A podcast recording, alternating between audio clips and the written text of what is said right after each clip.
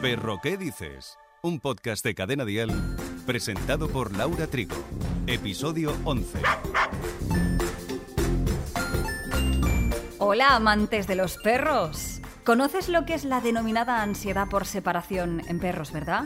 Se trata de un problema de comportamiento serio que presentan algunos perros al quedarse solos en casa y separarse de sus propietarios. Para ello, hoy contaremos con nuestra experta canina Marta Calcerrada de Rumbo Canino. Estamos ante un problema de ansiedad frecuente que afecta muy negativamente al bienestar del animal y al vínculo afectivo con sus propietarios. Este estado no ocurre porque el animal sienta una dependencia hacia su amo, sino porque no es capaz de gestionar la situación de soledad y separación. No es que se trate de una obsesión, es un fuerte vínculo de apego y una incapacidad de construir un equilibrio estando solo. ¿Cómo manifiestan los canes esta ansiedad? Los síntomas más frecuentes durante la separación son comportamientos destructivos, los excesivos ladridos, gemidos, lloriqueos. Hay perros que orinan o defecan dentro de casa, vómitos e incluso diarreas. Hay perros que dejan de comer, dejan de beber, ignoran los juguetes, etc. Pero para todo ello tenemos a nuestra querida Marta Calcerrada de Rumbo Canino y experta en educación canina. Nos dará algunas pautas para intentar solucionar este problema. Hola Marta, bienvenida de nuevo. Hola Trigo, qué guay, qué guay volver a estar aquí, jo, me hace muchísima ilusión. ¿Por qué aparece este problema de comportamiento? A ver, la ansiedad o los trastornos por separación, si aparecen es sobre todo porque el perro no sabe gestionar el hecho de quedarse solo. No es consciente de que vamos a volver y no es capaz de gestionar esta soledad. Sobre todo, antes de nada más, lo primero es comentaros que, que no depende del vínculo que tenga el perro con la persona. Es decir, no depende de las atenciones que se le puedan dar. Lo segundo que quería comentar en este tema es sobre todo que antes de pasar a ver por qué aparece o alguna cosa más, es que muchas veces se confunde la frustración o el aburrimiento con ansiedad por separación. Y es cierto que si no se trata del aburrimiento o la frustración, al final se deriva en un estado de ansiedad, puede derivarse en un estado de ansiedad, pero es muy importante entender que no todo es ansiedad por separación, que se ha de diagnosticar y que se ha de tratar el problema que exista.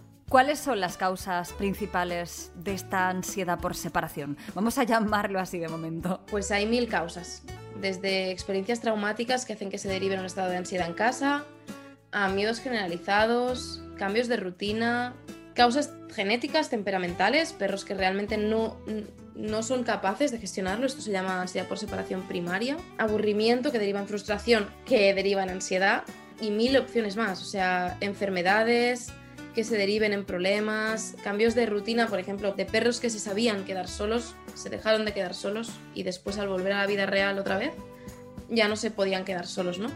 Y cada perro tiene una causa, entonces se ha de estudiar individualmente siempre, pero, pero es que hay mil causas. ¿Y los humanos qué tipo de errores cometemos para tratar este problema? Para mí el principal problema, o el principal, no me gusta llamarle error, porque al final se hace por desconocimiento, pero el problema más fatal para el perro es básicamente no acudir a un especialista en educación canina y, hacer caso a los mitos más comunes. Por ejemplo, no le digas nada cuando llegues a casa. No lo toques, no le hagas tanto caso porque si no tendrá más ansiedad. Enciérralo porque si no te destroza toda la casa. Hazlo correr mucho para que esté cansado, pero no hablamos del olfato ni de la estimulación mental, ¿no? Porque al final, es decir, cuando tenemos un problema de comportamiento tan heavy, el do it yourself para mí no sirve. O sea, está muy bien saber la base y prevenir, pero cuando ya el problema existe, buf, cuidado con las pautas dadas. Por lo tanto, para corregir esa ansiedad por separación en perros, ¿qué tips nos puedes dar tú? Una vez, claro, aquí está el tema de que una vez tenemos el problema, a nivel siendo responsable, lo que tengo que deciros es, es se ha de hacer un diagnóstico individualizado porque no hay dos casos iguales, ¿vale? Pero cuando no tenemos un problema, cuando queremos prevenir cosas, sobre todo lo más importante es fomentar la independencia del perro, que el perro tenga una buena y suficiente estimulación mental, física y una buena socialización diaria, con perros equilibrados, con personas, etcétera, todas las necesidades cubiertas, que tengamos un vínculo estable, sin aversivos sobre todo, y con las normas claras para ambos, sin ir cambiándolas constantemente, es decir, que sea consistente el manejo, ¿vale? Si ahora te dejo subir al sofá, después no te lo prohíbo. Si ahora estás durmiendo dentro de casa, luego no te dejo fuera, o mil opciones más, ¿no? Hay mil opciones. No estar cambiando las normas de casa cada dos por tres, porque al final lo que necesitan los perros es consistencia y previsibilidad, entender qué va a pasar. Luego tener un buen plan de enriquecimiento ambiental, que si queréis hablaremos otro día de qué es el enriquecimiento ambiental, pero es muy interesante para cubrir bien sus necesidades. Sobre todo, que cualquiera entienda y aprenda sobre perros, sobre vínculos, sobre lenguaje, sobre emociones caninas, sobre todo esto, porque es la base para, para entenderlos. Y no es tan difícil si le prestas algo de atención a tu perro. Sí, al final es, es, es prevenir más que curar. Perro, ¿qué dices? Un podcast de cadena dial.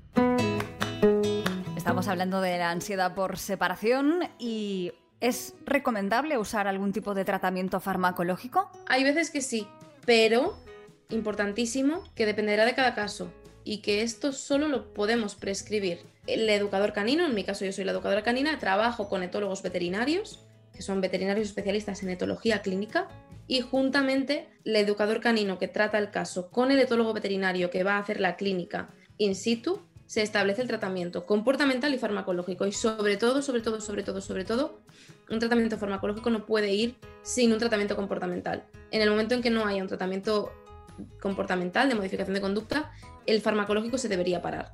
Entonces, tienen que ir a la par, pero se ha de hacer individualmente, esto es muy importante. En una situación así complicada de ansiedad por separación, ni pensamiento de adoptar otro perro, ¿no?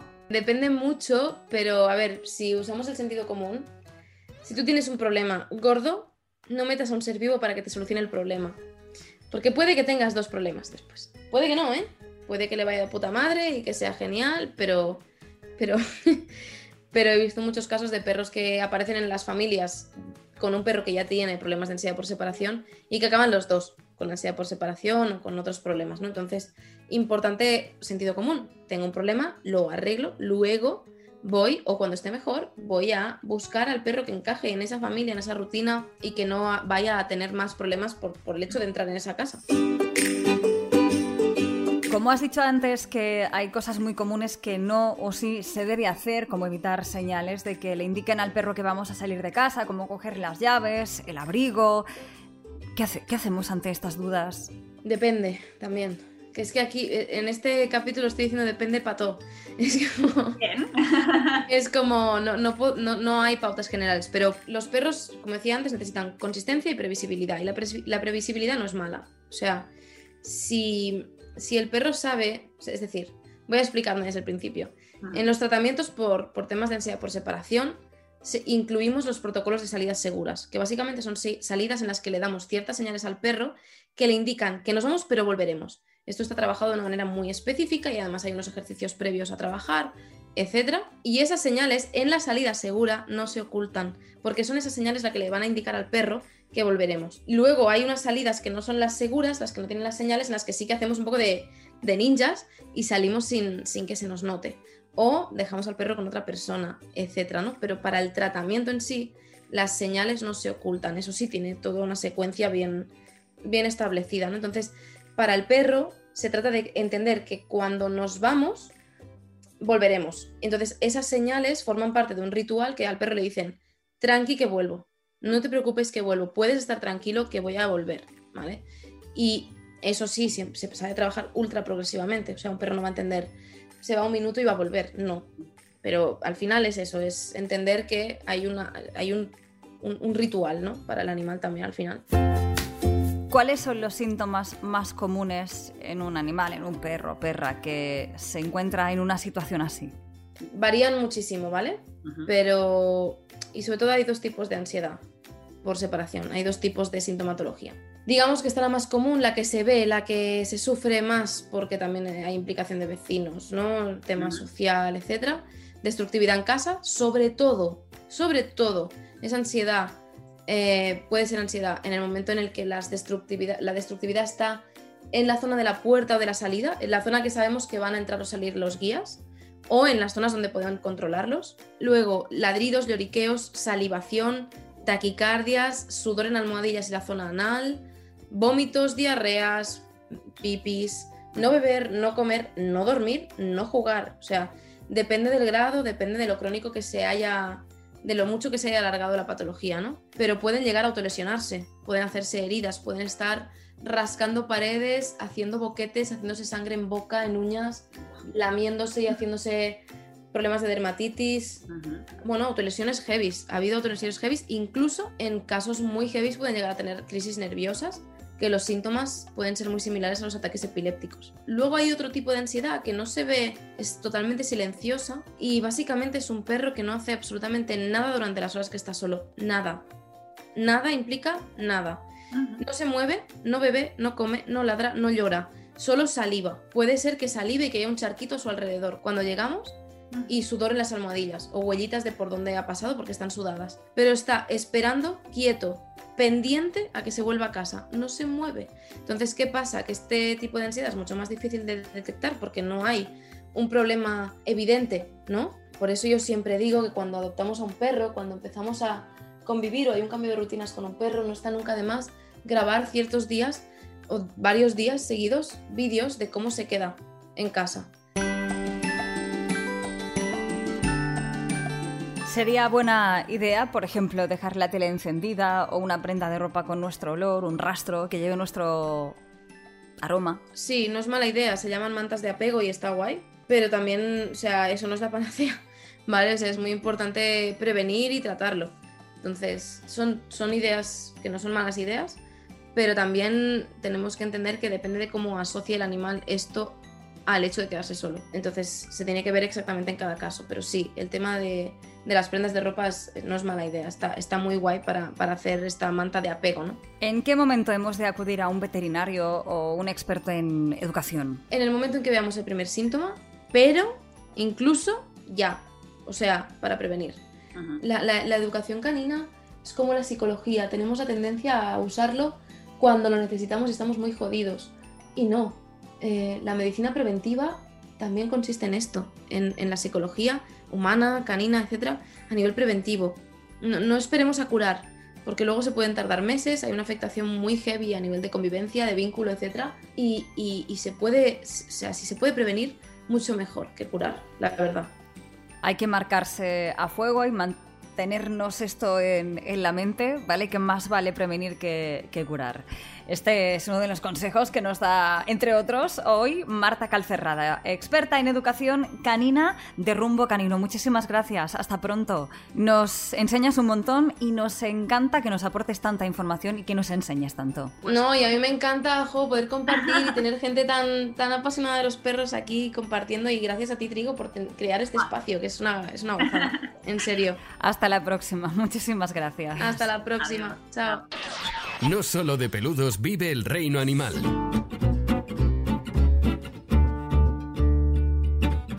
¿Cuál es el animal más rápido del mundo? Tal vez hayas pensado con el guepardo, vale, sí, y concretamente el guepardo chita, que alcanza una velocidad superior a los 120 km por hora, pero no es esta la primera posición. El más veloz de todos es el halcón peregrino, que vuela hasta casi 100 km, pero cuidado, porque puede alcanzar los 360 km por hora en picado para capturar a su presa. Así se convierte en el más veloz de todos. Y la semana que viene, en Perro ¿qué dices? Te contaremos algunos de los detalles del refuerzo positivo, que no solamente se basa en premiar un buen comportamiento, ya está. Vamos a profundizar en el tema y conoceremos distintos sistemas a la hora de trabajar con un perro. Gracias y lametones. Perro ¿qué dices? Con Laura Trigo. Suscríbete a nuestro podcast y descubre más programas y contenido exclusivo accediendo a Dial Podcast en cadenadial.com y en la aplicación de Cadena Dial.